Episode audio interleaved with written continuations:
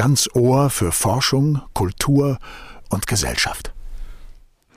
Hallo, liebe Hörerinnen und Hörer, herzlich willkommen zu einer neuen Folge der Gedankensprünge. In diesem Podcast suchen wir uns immer ein relativ breites Oberthema und laden dann völlig unterschiedliche Gäste aus Wissenschaft und Kultur der drei Lübecker Hochschulen ein. Und ähm, heute möchte ich mich gerne über das Thema Vorbilder unterhalten. Wir leben in einer Welt, die zunehmend komplex ist und sehen uns auf der einen Seite natürlich nach Orientierung, auf der anderen Seite beobachten wir aber abnehmend Challenges in den sozialen Medien, Influencerinnen, die ohne ihre Filter vermutlich nicht erkennbar wären und die dann aber doch zum Vorbild vieler, vieler junger Menschen werden. Deswegen stellen wir uns die Frage, Vorbilder, Chance oder Risiko? Ich freue mich sehr, dass ich das heute diskutieren kann mit Nico Bunzek, Professor für Lifespan Psychologie der Universität zu Lübeck. Herzlich willkommen. Mit Gaia von Sichowski, Professorin für Erziehungswissenschaften an der Musikhochschule Lübeck und mit Felicidad Romero Tejedor, Professorin für Design digitaler Medien an der Technischen Hochschule Lübeck.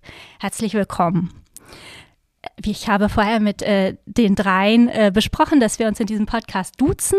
Also Nico Bunzek, welche Rolle spielen Vorbilder für die Entwicklung über die Lebensspanne eines Menschen hinweg? Ja, hallo erstmal. Es freut mich sehr, dass ich heute hier sein darf. Ähm, ja, also ganz allgemein gesprochen, aus psychologischer Sicht sind Vorbilder ja, sehr, sehr wichtig, ähm, insbesondere für unsere Entwicklung, weil sie uns ganz allgemein gesprochen aufzeigen, welche Möglichkeiten ähm, es gibt, ähm, ja, wie man selber werden könnte als Mensch. Das heißt also, Vorbilder inspirieren uns tatsächlich auch in vielerlei Hinsicht und ähm, ja, somit können sie uns letztendlich in, in, bestimmte Richtungen, unser Verhalten in bestimmte Richtungen motivieren. Ähm, mit Blick auf die Lebensspanne kann man sagen, dass die Vorbilder eigentlich immer wichtig sind, aber wahrscheinlich sind sie für Kinder, insbesondere auch für Jugendliche oder Adoleszente, ähm, nochmal ganz besonders wichtig, weil ähm, gerade die Adoleszenz mit ja, der Identitätsentwicklung sehr stark verbunden ist. Ein Thema, worauf wir ja später noch zu sprechen kommen werden. Das denke ich auch, aber das ist doch schon eine super Frage für Gaia von Sychowski. Nach welchen Identifikationsmöglichkeiten suchen denn junge Menschen heute überhaupt? Naja, ganz unterschiedlich. Ein Hallo auch erstmal von mir.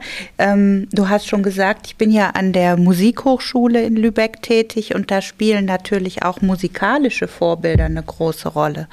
Also ähm, ganz klassisch natürlich sowas wie äh, Beethoven oder in Lübeck insbesondere Brahms natürlich, aber auch ähm, neue Musik spielt ähm, an der Musikhochschule eine große Rolle. Da gibt es gerade ein großes Romitelli-Projekt, ähm, wo die Studierenden ganz begeistert sind. Aber es gibt natürlich auch diejenigen, die eben ins Lehramt gehen, also die zukünftigen ähm, Musiklehrerinnen und Musiklehrer an Gymnasien und Gemeinschaftsschulen.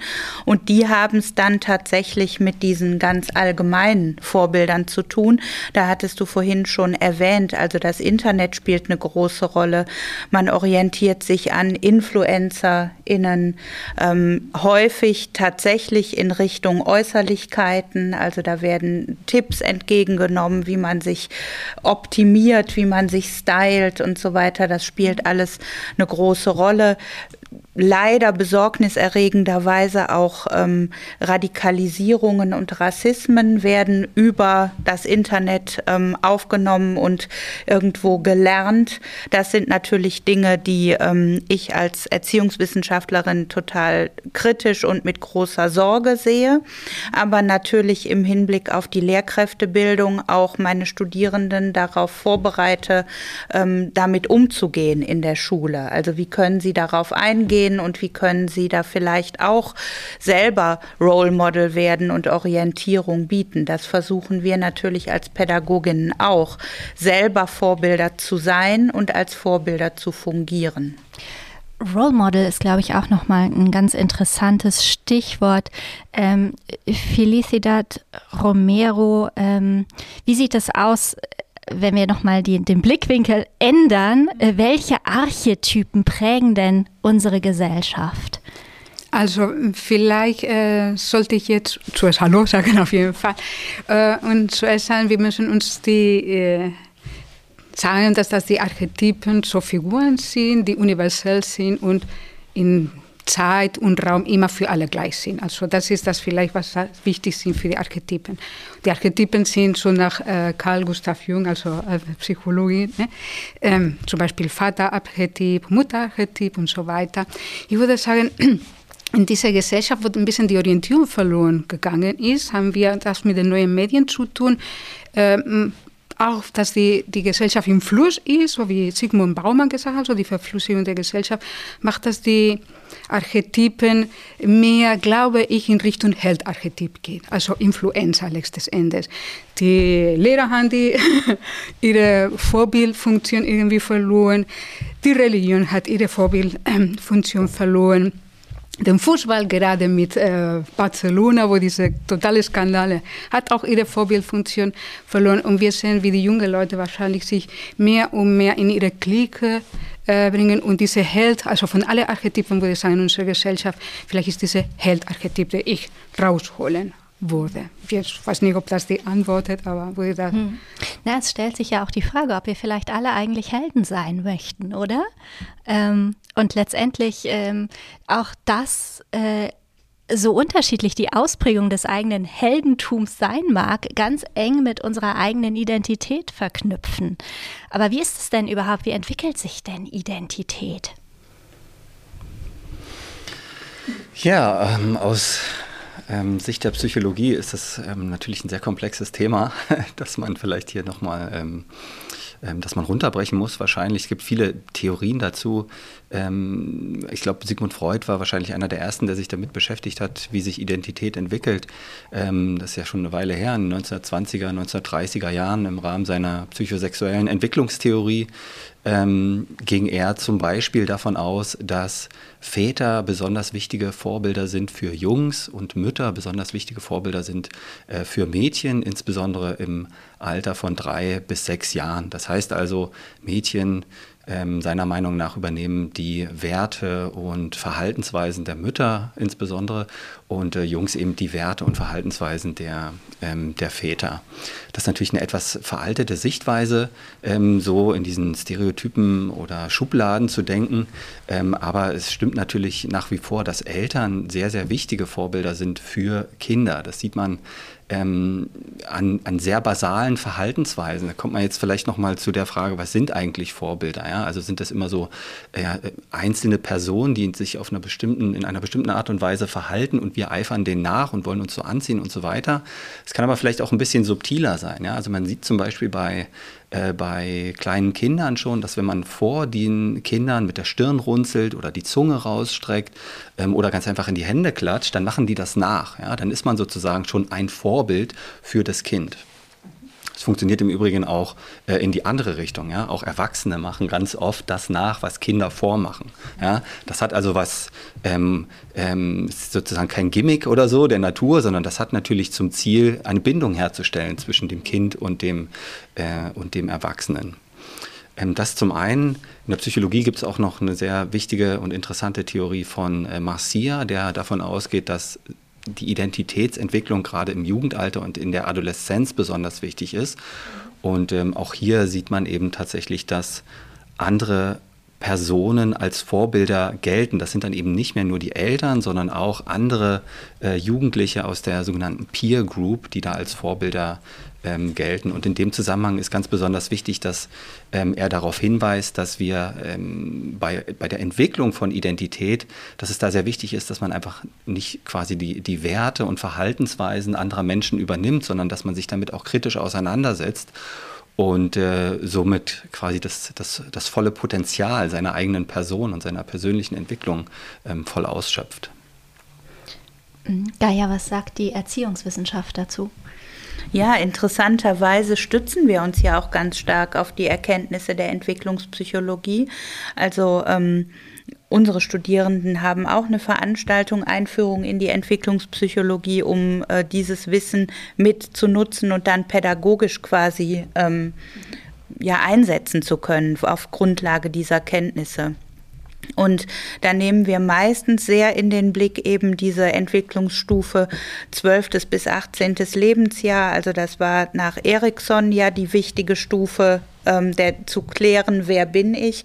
Da wird, wird das so ein bisschen abgelöst von den Eltern als Gatekeeper, die vorher so ein bisschen ähm, darauf achten, welche Hobbys hat mein Kind, welchen Umgang pflegt es, ähm, was erlauben wir, was erlauben wir nicht.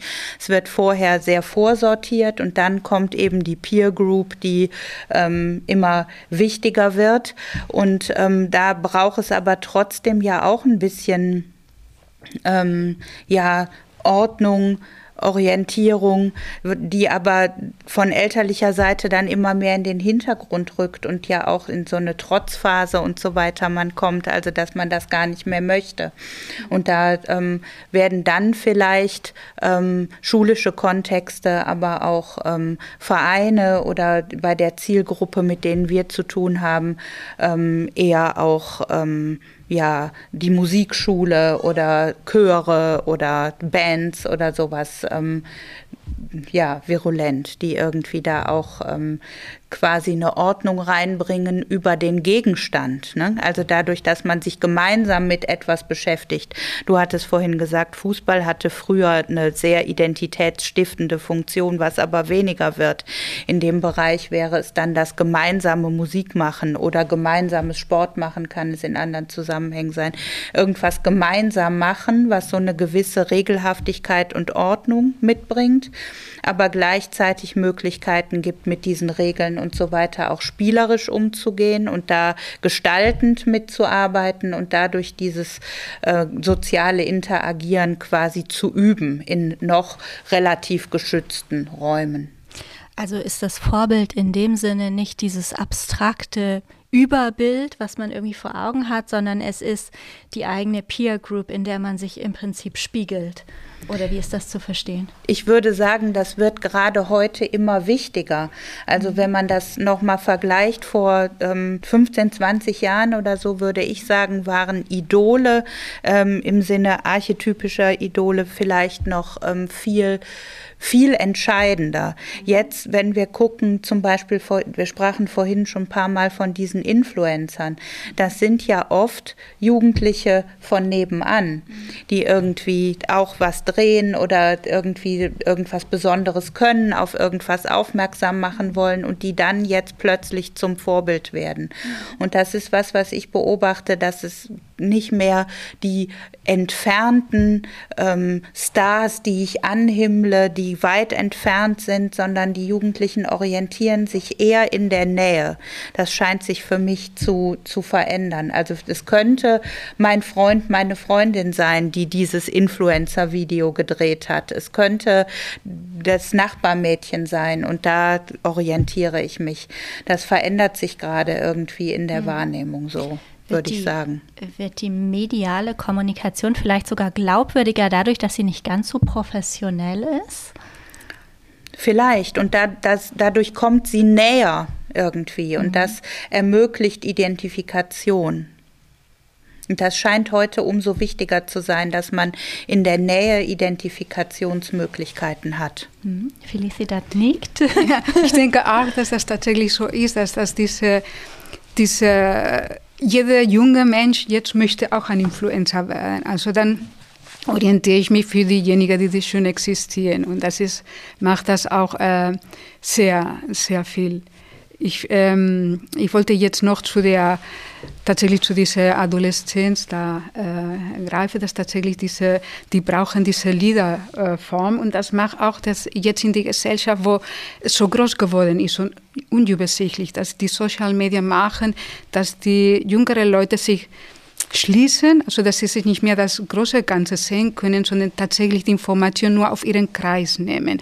Das ist vielleicht das Negative, was diese Vorbilder in dieser Form, das sind eigentlich Bilder, die wir vorhaben, das zu nachahmen. Theoretisch wäre das so etwas, dass äh, jetzt, sagen wir, zu lokal werden und ein bisschen äh, gefährlich werden, auch in der Identitätsbildung. Ne? Wenn man so eine Identität entwickelt, wird nicht mehr so die Identität äh, wird nach und nach nur in dieser Umgebung, wo ich mich bewege. Und jetzt im Moment ist in diesen kleinen Gruppen, die in die sozialen Medien da sind. Hm. Wie schafft man es denn überhaupt, ähm, ein Vorbild zu kreieren? Also äh, zum Beispiel, wenn man eine Kampagne macht ähm, gegen ähm, Müll in die Natur schmeißen oder so, dann hat man ja ganz häufig auch äh, den Auftrag als Designerin, äh, macht da doch mal eine Posterkampagne oder was auch immer. Und ähm, letztendlich kommt Vorbildern da ja auch eine relativ große Rolle bei zu. Kannst du uns einmal äh, mitnehmen, wie man ich kann es versuchen. Ich kann es versuchen, weil also tatsächlich komplex ist. Also äh, wenn tatsächlich so eine äh, Kampagne gemacht wird, also eine Kommunikationsform, äh, wir vermitteln wir etwas. Das erste, was wir machen würde, wäre tatsächlich die E-Situation ein bisschen anzugucken. Mhm. Zum Beispiel jetzt reden wir über Umwelt, nehmen wir das so etwas. Und dann wollen wir jetzt äh, sehen, wie können wir, die Designer machen nie etwas vor. Also die Designer, was wir machen, ist gucken wir, wie die Narrative im Moment jetzt ist. Und wir versuchen diese Narrative, natürlich sind wir sehr froh damit, ne? nicht, wir kommen nicht die Letzte, sind die Erste, die das sind, die irgendwie zu verbreiten. Das macht sich zum Beispiel, dass dieser Vorbildcharakter auch in Umweltformen, die viele Unternehmen genommen haben. Ne? Und sehen wir, jedes Unternehmen ist jetzt vorbildlich, mache ich jetzt in Anführungszeichen, äh, für uns alle, dass sie tatsächlich umweltbewusst sind. Das ist, was wir Greenwashing jetzt nehmen, ne? dass wir alle so kritisch das nehmen. Wir wissen, ich weiß nicht, Coca-Cola zum Beispiel macht so etwas und wir wissen, wie das die Wahrheit ist. Und dann äh, natürlich aber mh, hm, bin ich der Meinung, wenn wir das ins Positive nehmen müssen, durch dies so viel darüber zu reden, dass alle äh, Unternehmen sich so präsentieren in die Medien und so weiter, dass das äh, etwas mit Umwelt zu tun ist. Nach und nach befestigt sich diese Meinung äh, in die Gesellschaft. Und es kann sein, dass irgendwann die Gesellschaft reif ist und alle diese Meinung vertreten oder mehr oder weniger. Und das haben wir jetzt gesehen, äh, dass wir in dem Moment sind, ne, wo, wo, tatsächlich so einen Wendepunkt haben, wo wir jetzt diese Umweltprobleme, wir müssen wissen, dass das schon seit den 50er Jahren ja, die Wissenschaftler darüber reden und das ist schon, jetzt sind wir schon so, also das ist schon 70 Jahre, ne, und dann erst kommt diese Aha, und da, darüber hat schon die, die, die Unternehmen oder diese vorbildliche ähm, Design, sage ich jetzt, äh, schon lange gearbeitet. Aber das irgendwann durch Wiederholung, ja, kommt äh, unten, mhm. würde ich so sagen. Mhm. Mhm. Was wir ja medial eben auch äh, ganz häufig haben, und da haben wir ja vorhin schon mal ganz kurz drüber gesprochen, sind zum Beispiel kritische Körperbilder, Anorexie, Magersucht und so weiter. Ähm, äh, Menschen, die äh, sich ja sehr, sehr dünn hungern und äh, dann aber zum Vorbild für viele andere werden. Ähm, wie, wie ordnet ihr das psychologisch ein, Nico? Hm. Ja, das ist eine gute Frage und ähm, das knüpft da an, äh, wo du vorhin äh, aufgehört hast, ähm, Gaia, da wollte ich nochmal einhaken. Genau, also da ging es um die Frage, sind äh, Vorbilder glaubwürdiger durch Social Media? Und da, also Social Media ist ein wichtiges Phänomen mit Blick auf Vorbilder, da stimme ich vollkommen zu und da ist auch noch nicht alles verstanden. Ähm, und zu einem großen Teil sind, ähm, sind die vielleicht auch wirklich ähm, glaubwürdiger, aber ich glaube, ein großer Teil ist einfach wirklich ähm, naja, so stark bearbeitet, also Bilder, Videos und so weiter, das ist mittlerweile auch vielen Menschen klar, insbesondere ähm, uns erwachsenen Menschen, Kindern und Jugendlichen vielleicht nicht immer. Deswegen haben wir da auch eine ganz wichtige Verantwortung als Erwachsene. Aber ich glaube auch, dass ja, dass vielen Menschen klar ist, dass das nicht alles real ist, was da passiert. Und deswegen taugen viele ähm, Dinge, Personen, ähm, die da passieren, eben nicht so sonderlich gut als Vorbilder. Und genau da ähm, können wir jetzt nochmal äh, anknüpfen. Also es ist klar, dass dort ähm, äh, in, in Social Media einfach so ähm, ja, bestimmte Ideale scheinbar vorgelebt werden, ja, besonders dünn sein oder ähm, das kann man ja auch noch in viele andere Richtungen denken. Und das kann natürlich sehr gefährlich sein für ähm, das Publikum, was sich eben nicht kritisch genug damit auseinandersetzt, das alles so für bare Münze nimmt und äh, versucht, ähm, ja, einem Trend vielleicht hinterher zu eifern. Auf der anderen Seite sind, wenn man jetzt nochmal so in Richtung klinische Psychologie äh, schaut, Essstörungen natürlich sehr komplex und ähm, natürlich können falsche Vorbilder auf Social Media ähm, bestimmte Entwicklungsverläufe weiter befeuern und sich negativ auswirken. Mhm. Ähm, aber das ist in der Regel, muss man das sehr individuell betrachten und Social Media ist wahrscheinlich in den meisten Fällen nicht der Hauptgrund dafür, dass jemand mhm. in eine Essstörung abrutscht, mhm. Sondern da gibt es viele andere Gründe. Noch. Tatsächlich erzählte mir eine relativ reflektierte Patientin einer Essstörung ähm, mal, dass ähm, dass sie ihren Körper halt unter Kontrolle hat. Wenn sie auch sonst nichts unter Kontrolle hat in, in ihrem Umfeld. Und ähm, das spricht natürlich auch für eine Orientierungslosigkeit, wo Vorbilder dann auf der anderen Seite natürlich auch wieder unglaublich hilfreich sein können. Ähm, habt ihr dazu Gedanken? Also ich, äh, ich weiß, dass zum Beispiel jetzt die, die Medien und die Werbung äh, zunehmend andere Schönheitsidealen äh, präsentieren in Bilder als nur diese äh, gemagerte Personen, wo sich nicht magersüchtig, aber so richtig dünnen Personen. Äh, das hat sich sehr stark jetzt geändert, sogar in die Modeschau. Ne? Da kommen jetzt nicht mehr nur die ganz dünne, ich weiß nicht, Meter 80 äh, blonde, schöne Frauen da, sondern es gibt alle Sorte und das ist schon etwas, was äh, nach und nach, glaube ich, durch dieses bildliches Denken, weil letztes Endes denken wir alle in Bildkategorien, was wir sehen, was uns fasziniert. Wenn wir mehr Variation sehen, sehen wir auch, dass wir auch nicht diesen alte oder diese uns vorgegebenen, äh, um alles unter Kontrolle zu haben, das, ist, das stimme ich zu, dass das auch der Hintergrund da ist, äh, dass wir diesem Ideal nicht mehr folgen müssen. Also es gibt nicht mehr solche Idealen. Das, äh, das ist vielleicht das Positive in dieser Alles ist erlaubt Gesellschaft, ne? dass wir nicht mehr, äh, gibt es Verlust von Vorbildern, aber wiederum, äh, was du sagtest, äh, man kann äh, irgendwie kritisch mit den Sachen reflektieren und nach und nach irgendwie sich so ja, davon distanzieren. Ja, das glaube ich, dass das schon in den Medien gemacht wird. Hm. Ich oute mich jetzt mal als total altmodisch bei diesen modernen äh, Sachen, die du gerade angesprochen hast. Ähm, insofern altmodisch, dass ich ähm, einerseits philosophisch orientiert bin und immer noch sehr viel von Aufklärungsphilosophie halte. Und insofern Kritikfähigkeit, Mündigkeit, Selbstbestimmung sind so Werte, die ich versuche auch immer noch zu, zu vermitteln und zu multiplizieren. Jetzt ist das aber beim Thema Vorbilder ja tatsächlich besonders schwierig. Also für, für Kant war das eindeutig, wir müssen uns von Vormündern irgendwie befreien. Und das war klar, das war Staat, das war Kirche, also auch klare Herrschaftsbilder, Feindbilder irgendwie. Wenn wir aber von Vorbildern reden, dann sind das ja selbstgewählte. Heldinnen und Helden. Davon war vorhin die Rede. Und ähm, dem selbstgewählten Ideal und Idol gegenüber auch kritisch bleiben und offen bleiben für kritische Momente, das ist total schwierig und ein schwieriger Lernprozess der Reflexion darüber was ich irgendwie immer versuche, im Sinne einer Befreiung des Menschen zu sich selbst immer noch zu, zu vermitteln. Und da geht es bei uns eben tatsächlich oft ähm, noch um Kant, um ähm, Foucault, also so ähm, Dekonstruktivismus als Theorie dahinter, oder auch Butler, die auch in Richtung Körperbilder ja auch gearbeitet hat, oder diese Wiederholung von ähm, Ide Idealen und Idolen äh, kritisch angesehen hat. Aber auch da würde ich eben sagen, auch da kritisch bleiben. Wir diskutieren heute tatsächlich ja auch die Frage, war Kant selber eigentlich ein Rassist? Also wir kennen diese, diese Geschichte von Amo, einem ähm, Ghana, der auch Aufklärer war, versklavt und irgendwie in Halle äh, die Chance bekommen hat zu studieren und auch zu lehren. Und da war Kant ganz kritisch. Also, aber warum war er das?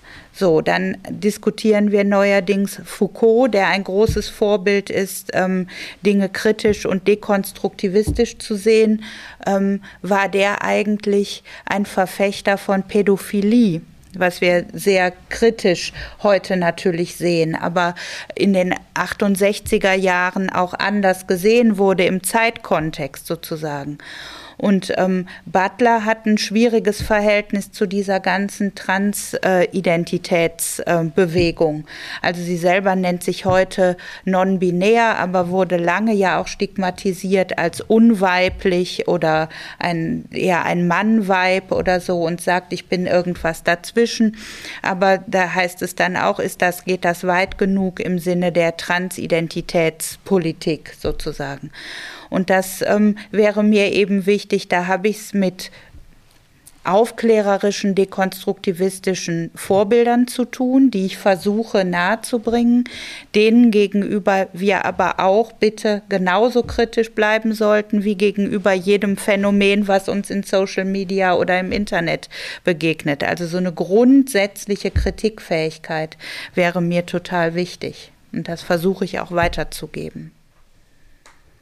Mhm. Ähm, besonders ähm, ja, auffällig ist es natürlich auch in der Gender-Debatte, ne? also in, in Geschlechtszuschreibungen und so weiter. Was ist eigentlich ein Mann, was ist eine Frau ähm, und mit welchem Verhalten und mit welchen Aufgaben und so weiter ist dieses Geschlecht verbunden? Da spielen ähm, Vorbilder ja auch eine große Rolle. Also in dem Kontext, ich sagte es gerade schon, Butler sagt ja, alles entsteht durch Wiederholung. Also sogar im ähm, heteronormativen Zusammenhang, also das, was wir so schön normal nennen. Nichts ist, wie es ist, sondern es sind Konstrukte und die verfestigen sich dadurch, dass sie wiederholt werden. Also habe ich ein Role Model, was ich angucke und dem folge ich und werde dementsprechend typisch weiblich, typisch männlich. Oder grenze mich davon ab, indem ich irgendwie andere ähm, Rollen einnehme oder damit spiele oder was Neues, eine neue Identität schaffe durch Verkleidungsmomente oder so, die aber auch ähm, mit den erwarteten Stereotypen ja wieder spielen. Also selbst in der Abgrenzung ist es ein Abarbeiten an ähm, gegebenen Vorbildern. Also insofern spielen die da eine sehr äh, starke Rolle sogar, würde ich sagen. Mhm diese, ja, letztendlich auch Darstellung mhm, ähm, mhm. Von, von Menschen in ihren verschiedenen Rollen ist was, was ich, glaube ich, auch im Design immer wieder äh, in unterschiedlichsten Facetten wahrnehme, oder? Ja, das kann, mag sein, ja. Da können wir uns vielleicht ein bisschen so äh, als Reflexion der, der Rollen, der, der existierenden Rollen in jeder Gesellschaft, können wir die immer wieder in die Werbung als dargestellt da sehen. Und jetzt äh, konnte ich zum Beispiel eine Werbung habe ich im Kopf von der 50er Jahren in Amerika, glaube ich, äh, wo da steht der, die Mutter mit, den, mit der Tochter beim Arzt und der Arzt ist äh, ja ein so der, der, die Leitfigur da. Dieser Arzt, äh, also dieses Kind soll 100 Jahre alt werden und äh, der Arzt braucht kämen. Aber das haben wir schon, wie die Rollen so sind. Die Mutter geht zum Arzt, der Experte ist ein Mann, sagen wir jetzt. Da gibt es noch diese Rolle, da, äh, diese Werbung von den 60er Jahren hier in Deutschland, die heißt, Moment, das habe ich irgendwo notiert, auf jeden Fall diesen... Ähm, äh, Frauengeist, glaube ich, heißt die, so ein Getränk, ja. dass das Alkohol ist. Ne? Und dann ist einfach die Frau warten, der Ehemann, der nach Hause kommt abends, ja, und äh, die Werbung suggeriert, so dass die Frau gut gelaunt ist, bevor der Mann das Haus äh, betritt. Einfach sich so ein Schlückchen von diesem schönen alkoholischen Getränk zu nehmen, so dass das einfach ja, spritzig äh, wird. Und äh, so etwas wird zum Beispiel jetzt äh, unmöglich. Also die, die Werbung heute zeigt uns zum Beispiel die Werbung der 90er Jahren, ist der typische Internet. Äh, äh, äh User ist männlich, Student und äh, was war das noch? Und jung. Und auf dem Bild steht ein Mann verkleidet mit so einer Frauenkleidung und richtig alt. Ne? Und zu sagen, das gibt es nicht mehr und so weiter. Mit diesen Rollen wird sehr gespielt und das ist jetzt tatsächlich jetzt äh, aktuell. Also das früher wäre das unmöglich gewesen, aber äh, das ist so etwas, dass die, die Rollen, auch weil diese Familien nicht mehr existieren, also die altmodische, also die klassische Familie, altmodisch ist das nicht, sondern jetzt gibt es äh, Familien, sind einfach Gemeinschaften, die sich irgendwie zusammenleben und sie alles so variieren. Das kommt auch in die Werbung, sehen wir jetzt in die Werbung. So. Mhm. Ähm, was, was gerade schon äh, durchklang, besonders ähm, bei Gaia, ist ja die Wiederholung von Bildern, von Rollen, was ja letztendlich Lernprozesse sind. Jetzt haben wir hier einen Experten für Lernen stehen. Ähm, Nico, kannst du uns da noch mal einen kleinen Exkurs geben? Wie funktioniert das? Psychologisch. Wie funktioniert Lernen? Okay, ja. gut. Keine leichte Frage.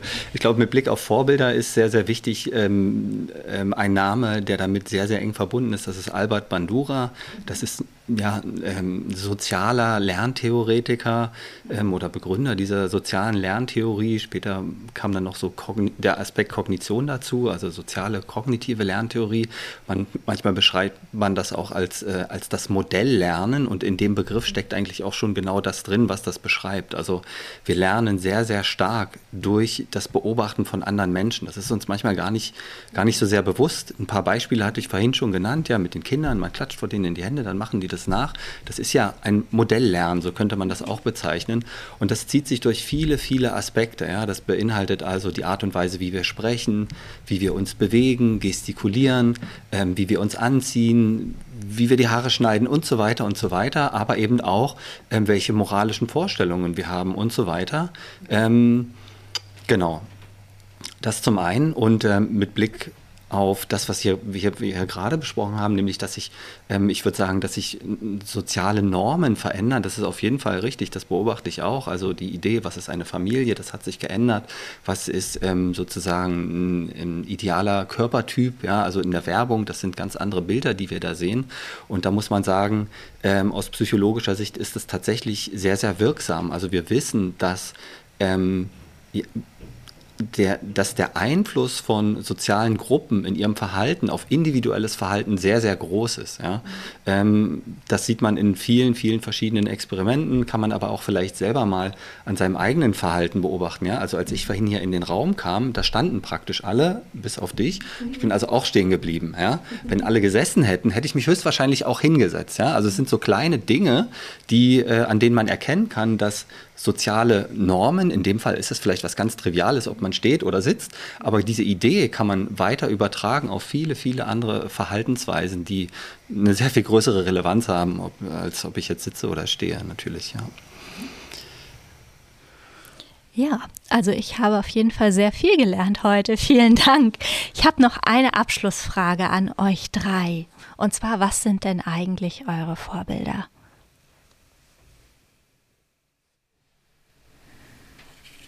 Naja, ich habe es vorhin ja schon ein bisschen angedeutet, also ähm, immer noch so Aufklärungs-, Dekonstruktionsdenken, also würde ich festhalten an, an Kant, an Michel Foucault, an Judith Butler und so weiter.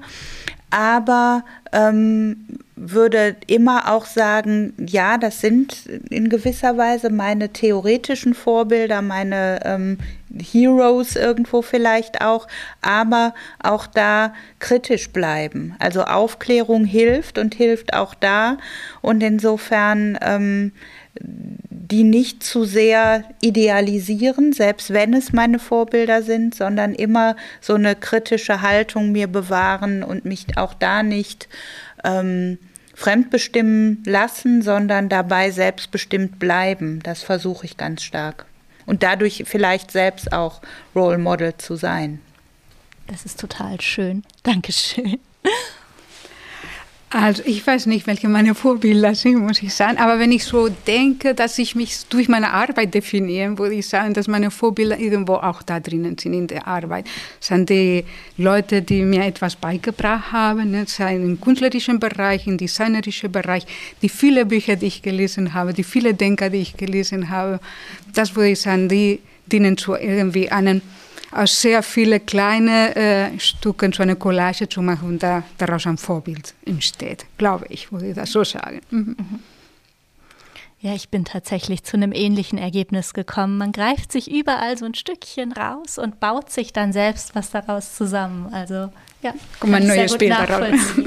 Wie sieht es bei dir aus, Nico? Ja, ich glaube auch, dass das ähm, wahrscheinlich sehr, sehr viele Dinge sind, die als Vorbild ähm, sinnvoll sind. Also Ideen, ähm, ähnliche Ideen, wie wir jetzt gerade schon gehört haben. Aber wenn man es vielleicht mal auf Personen runterbricht, ähm, sind es im Moment äh, tatsächlich oftmals meine Kinder, die ähm, ganz einfach ja, sehr lebensfroh sind und ähm, ganz oft einfach vielleicht Dinge nicht ganz so ernst nehmen wie wir Erwachsenen. Und ich glaube, dass daran kann man sich vielleicht auch noch eine Scheibe abschneiden. Es ist total schön und du hast es gerade in so einem Nebensatz gesagt, aber eigentlich finde ich die Idee, dass Ideen auch tolle Vorbilder sein können, etwas äh, sehr Bereicherndes, was ich zumindest ähm, aus diesem Podcast sehr, sehr gerne mit nach Hause nehme. Ich danke euch sehr für dieses interessante Gespräch und ähm, bis bald. Tschüss. Tschüss. Tschüss. Tschüss. Gedankensprünge. Ganz Ohr für Forschung, Kultur und Gesellschaft.